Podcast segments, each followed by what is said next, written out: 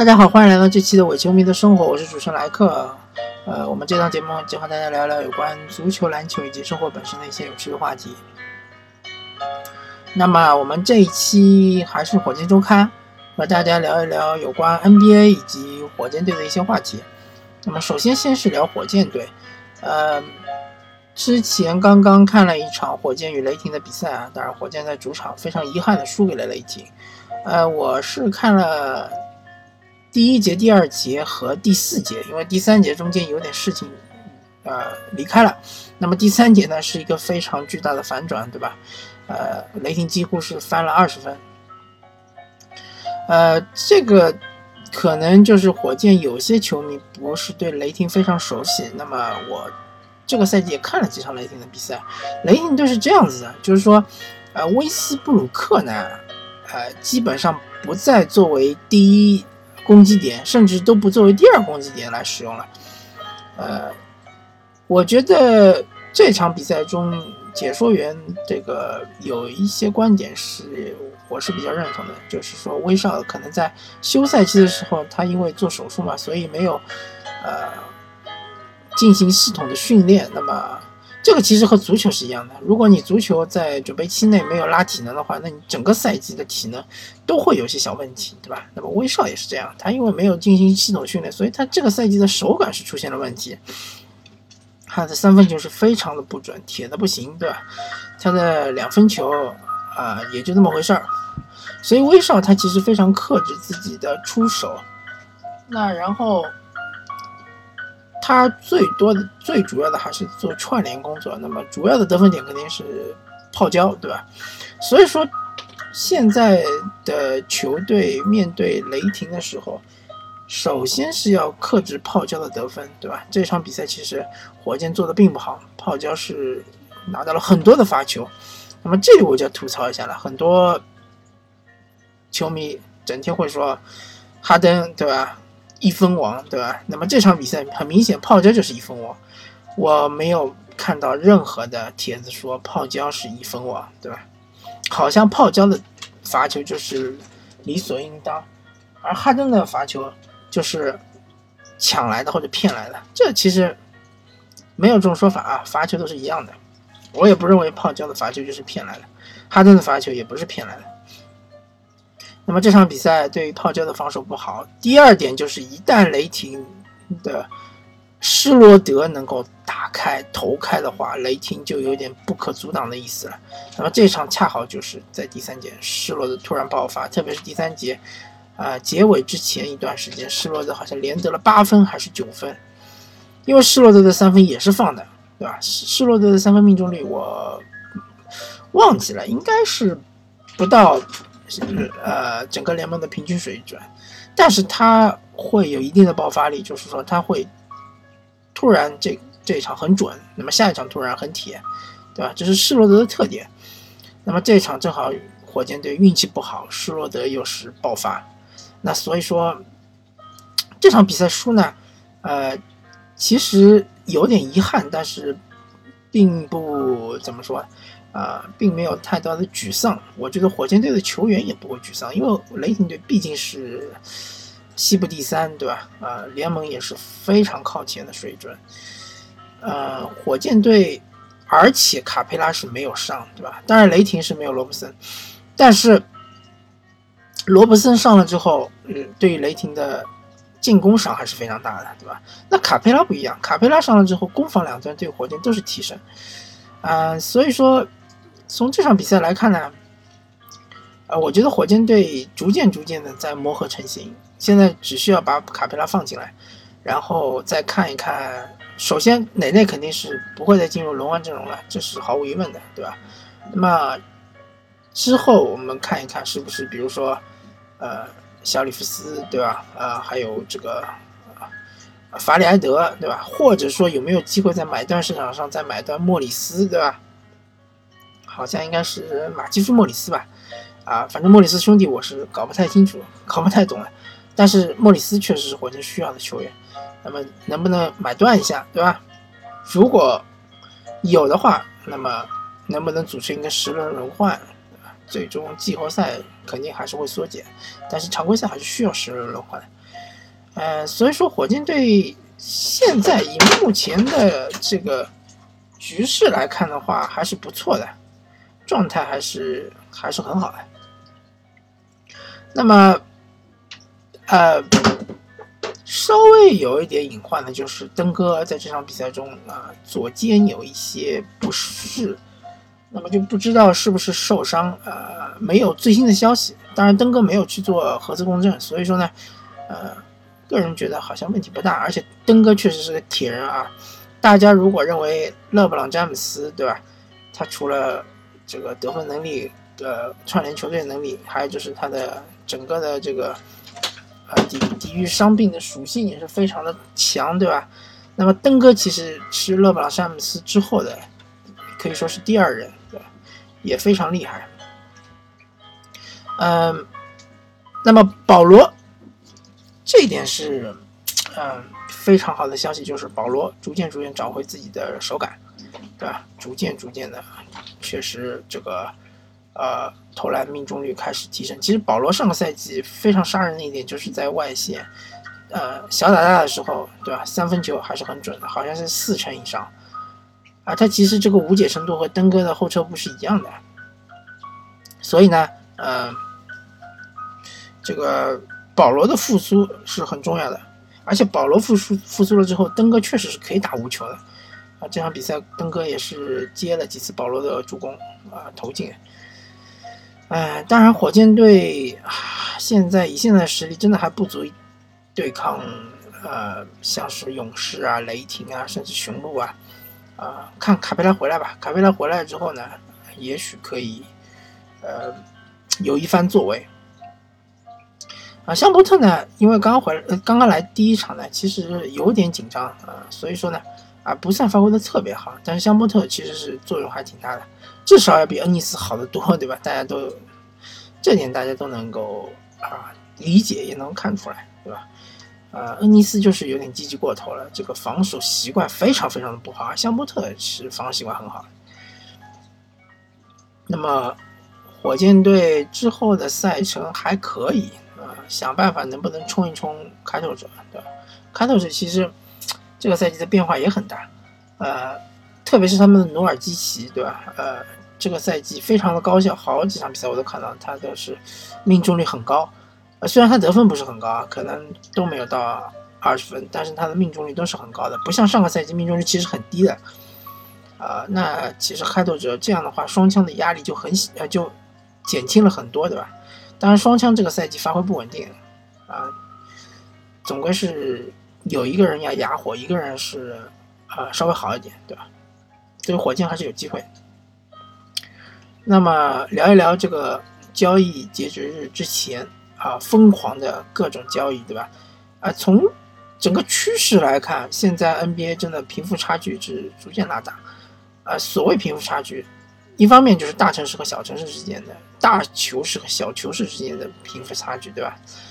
呃，如果你不清楚哪些是大球市，那么，呃，我可以大概来跟你说一下，就是哪些是大球市呢？比如说洛杉矶湖人，对吧？啊，毫无疑问，啊，纽约尼克斯毫无疑问是两个最大的球市，对吧？接下来还有芝加哥公牛，对吧？金州勇士。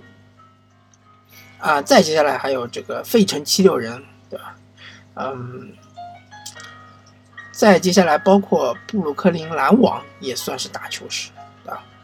嗯，再接下来啊，还有就是波士顿凯尔特人，对吧？也算是大球市。呃，洛杉矶快船当然也算是大球市，因为毕竟也是在洛杉矶，对吧？啊，这洛杉矶就完全是不一样的。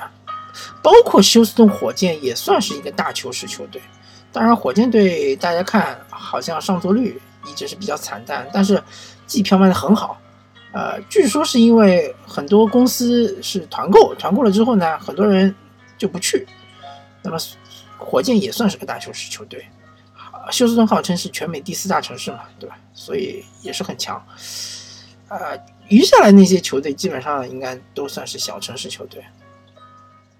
啊，小球市球队不是小城市啊，不好意思，没有歧视的意思，但是就是小球市，对吧？球市肯定是属于小的，呃，稍微小球市里面稍微大一点的，像印第安纳，对吧？或者是底特律这样的城市还可以。所以，那么小球市球队呢，它很明显，它就是很难留住自己的头牌。比如说像鹈鹕的诺米戈，对吧？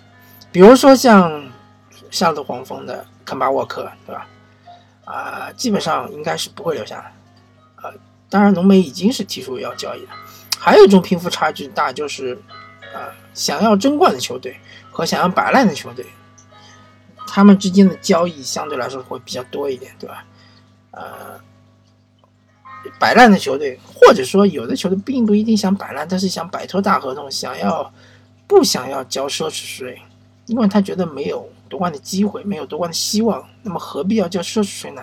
对吧？很典型的就是，呃。这个华盛顿奇才和这个呃孟菲斯啊和那个嗯华盛顿奇才和呃灰熊队对吧？呃，那么这两支球队呢，一方面来说他们的薪金是比较高的，啊，第二第二方面他们肯定是在各自的。赛区是没有机会、没有出头之日的，没有机会的。奇才还有机会能打一打季后赛，呃，灰熊的话基本上是完全没有机会。那么这个，嗯，所以说呢，灰熊他孟菲斯灰熊呢，他想的是要摆脱他的。这个球队中的大合同，最大合同就是康利和小加，所以呢，但是康利呢，相对来说其实是价值更高的，因为小加一方面他年纪大了，另外一方面呢，他打法有点复古，他 怎么说呢？他不是特别适应现代篮球这种打法，所以小加其实他陨落很快啊，他之前是最佳防守球员，对吧？还进过一阵。但是最近几几年，大概就两三年的时间，他就在，就我就觉得小加已经跌出了整个中锋的前十吧，差不多前十了。但是他还是有作用的，小加不是完全没有作用，他在进攻端是可以做策应，对吧？啊，一手中投和三分球还是有一定的把握性的。呃，防守端呢，他的护框还是可以的，问题就是说他没有办法大防小，对吧？那这是现代篮球的一种趋势，就是换防之后很容易就是大防小。那么如果你没有办法大防小呢，就注定了你这个球队在你上场的时候呢，他们不能选择换防，不能选择无限换防，只能选择夹击或者延误，很容易被对方抓漏洞，对吧？面对比如说像詹姆斯哈登啊、斯蒂芬库里啊，包括保罗乔治啊这样的球员，包括凯文杜兰特啊，对吧？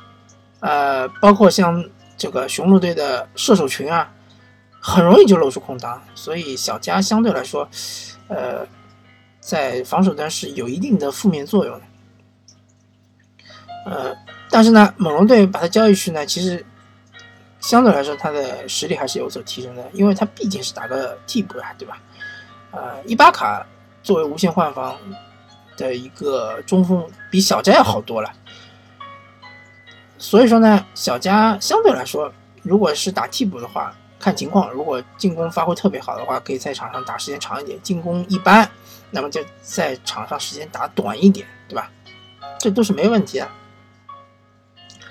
嗯，那么华人奇才呢，他是交易掉了波特，对吧？交易掉了他们最年轻的三 D 球员，然后是乌布雷也交易掉了最年轻的这个乐透。选秀的球员，当然他们的莫里斯好像也是交易掉了，对吧？但是他们没有交易掉沃尔，那是因为沃尔交易不了；没有交易掉比尔，是因为比尔他的价值非常的高。那么没有一支球队愿意，就是交易对象愿意付出一定的代价来交换比尔。其实比尔其实是非常好的一个球员，呃，相比沃尔是好的多，呃，他有投射能力，对吧？最低最低限度，他是一个很强的三 D 球员。呃，再上面去，再上一个台阶，他其实是一个呃双能控卫、双能呃后卫，他能得分，能这个组织进攻，对吧？他他组织进攻的能力，可能比起那些顶尖的球员，比如说詹姆斯哈登啊，或者说是呃勒布朗詹姆斯啊，或者说是呃威斯布鲁克啊，那么可能是有有一定的差距，对吧？视野没有这么开阔，但是他的组织能力还是很强的。我们做一个假设，比如说布拉德比尔和呃西蒙斯两个人换一下的话，我觉得费城七六人是可以再提升一个档次的，因为西蒙斯他没有投射，对吧？西蒙斯也许他的组织能力比比尔更强，但是强的是有限的。西蒙斯当然是能在内线单打，对吧？是在内线可以呃翻江倒海，对吧？但是他的不能投射这个软肋弱点太大，呃，所以说，我觉得如果有支球队想换比尔的话，也许要出到啊很高的价格，啊，也许要搭一个类似于西蒙斯这样一个球员，呃，所以比尔是没有走，沃尔是走不了，对吧？那么一一样的，这个康利也是一个非常。被低估的球员，他其实是在一个非常慢的节奏里面打出的数据，相对来说不太好看。但如果他进了一个快节奏的球队，啊，当然前提是他要适应啊，因为他是控控球后卫嘛，他打了十几年的慢节奏，不知道他能不能适应快节奏。如果他能适应的话，我觉得他拿个二十五加八场均的话，应该是没什么问题。叫我们再做个假设，比如说康利和保罗互换。呃，我觉得康利是能够拿到二十五加八的这样一个数据的，就是说得分要比保罗场均要高个五分，五到六分，甚至六七分。呃，助攻可能比保罗稍微差一点，对吧？差个一两个，这是没有问题的。呃，所以说呢，康利也是呃，就是机货可居嘛，对吧？孟菲斯灰熊也是把它稍微。藏一藏，对吧？等到一个合适的价格再把它出手。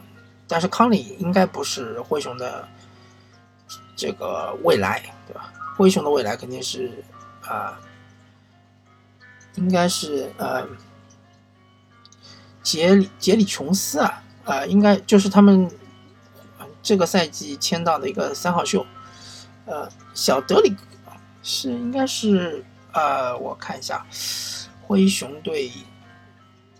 这个赛季的这个三号新秀，嗯，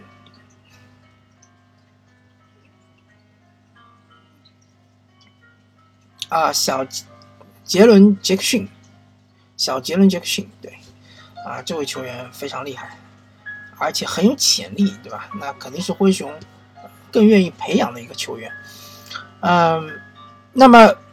这两位都是啊卖家，对吧？买家的话，那么就包括东部那几支球队，对吧？七六人，七六人引进了哈里斯啊，还有就是快船也是个卖家。那快船他很明显，他培养的这些球员就是为了把他们卖个好价钱，对吧？哈里斯真的就是卖了一个好价钱，非常好的价钱，因为哈里斯只有半年的使用权了。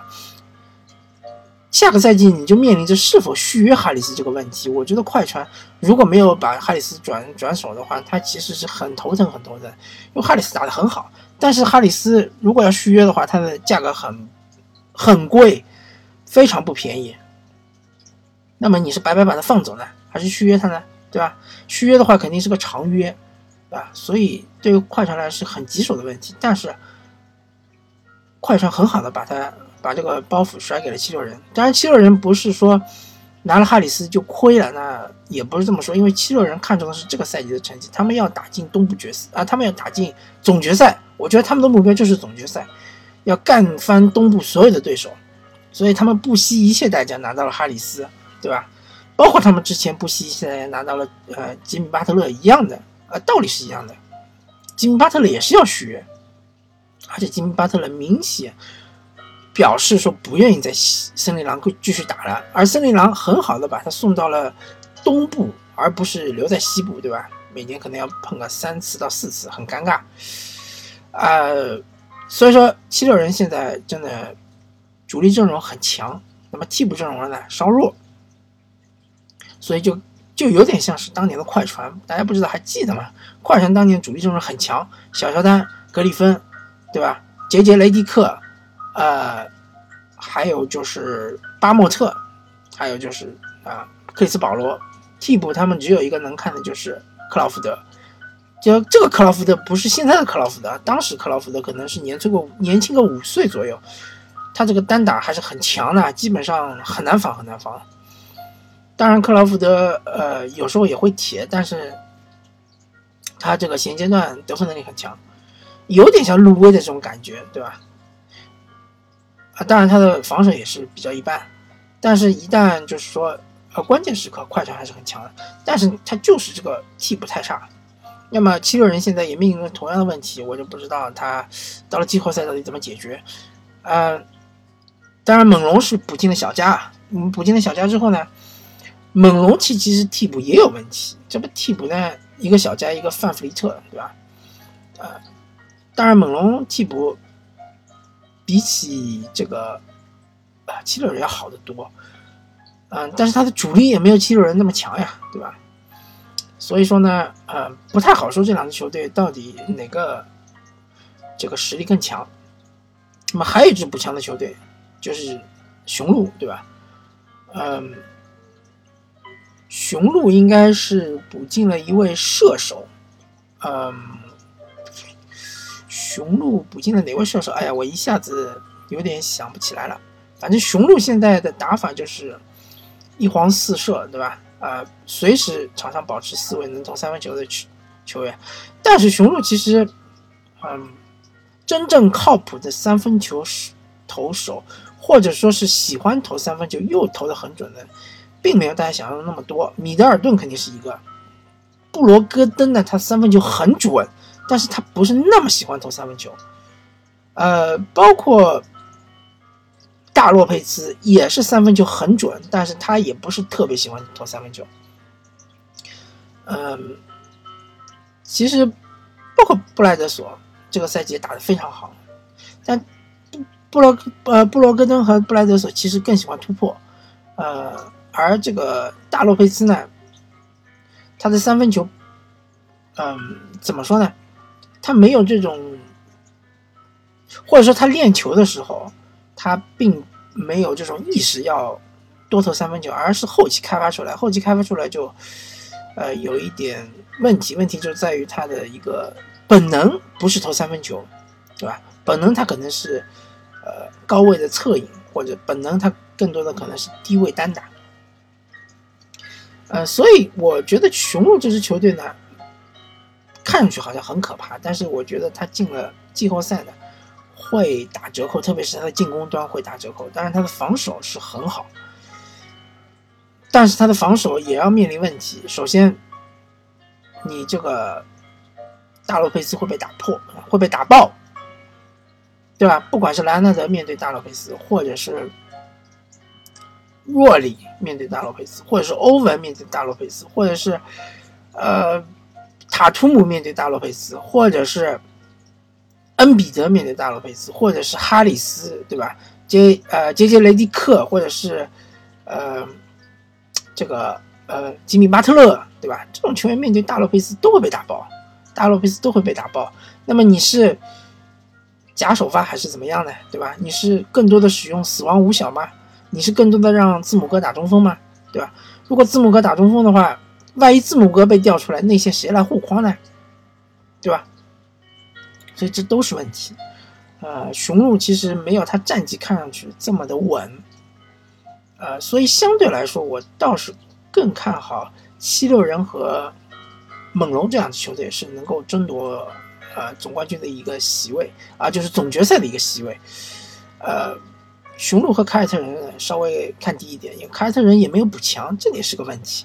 因为凯尔特人很明显，哈伍德他已经是。不再是一个呃超级巨星，对吧？他甚至于不是一个全明星级别的球员。那么你只靠一个全明星级别的球员，就是凯瑞欧文一个人来 carry 整队，我觉得是不够的。嗯，所以说呢，东部差不多是这样一个形式，西部呢因为快船等于是基本放弃了季后赛的席位，那么然后湖人呢是遇到了问题，而且他也没有补强，对吧？嗯，所以说国王相对来说是比较有机会的，甚至我觉得马刺他也遇到了问题，他的怀特上了之后他没有空位了。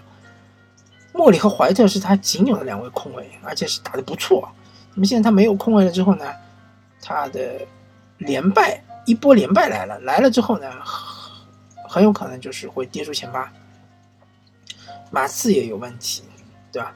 呃，所以我相对来说，国王相对来说，我觉得如果说没有遇到特别大的伤病隐患的话，是很有机会进入呃季后赛。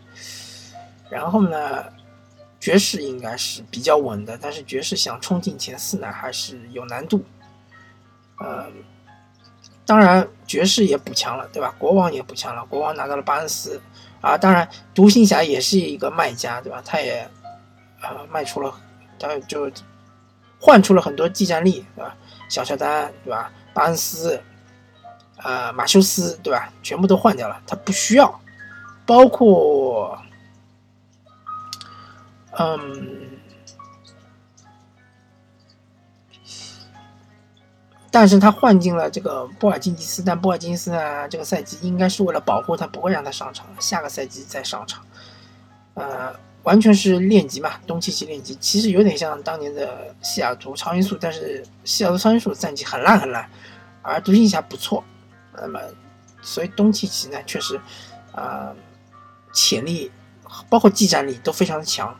大家都很眼馋，嗯，我觉得未来五年，如果杜兰特也老了，呃，库里也老了，哈登也老了，当然勒布朗肯定是也老了，对吧？等这一批联盟前五的球员，那当然字母哥还没老，呃，浓眉哥也没老，除了这两位没老之外呢，其他那些球员，啊，欧文也没老，对吧？那么我说的库里。呃，威斯布鲁克，这个勒布朗詹姆斯，对吧？杜兰特，这四位老了之后呢，我觉得东契奇是很有机会进入前联盟前五水准的球星的这样一个水平。嗯，所以大家如果有兴趣的话，可以多看看独行侠的比赛。虽然说赢的不多，但是呢，打的还是非常有章法，而且非常漂亮。嗯，好吧，那么这一期伪球迷的生活呢，我就和大家聊到这里。前半段呢是聊火箭队的情况，后半段呢是聊整个联盟的啊这这个趋势大趋势，对吧？呃，感谢大家收听，我们下期再见，拜拜。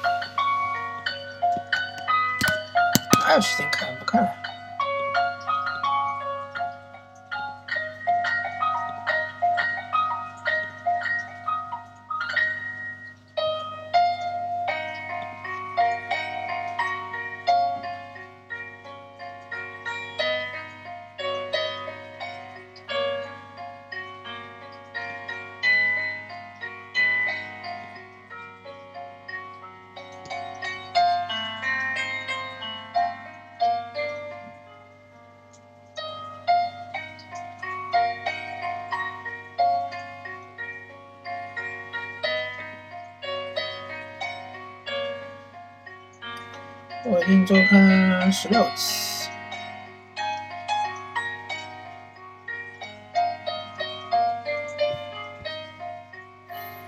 二百十九，二百二十。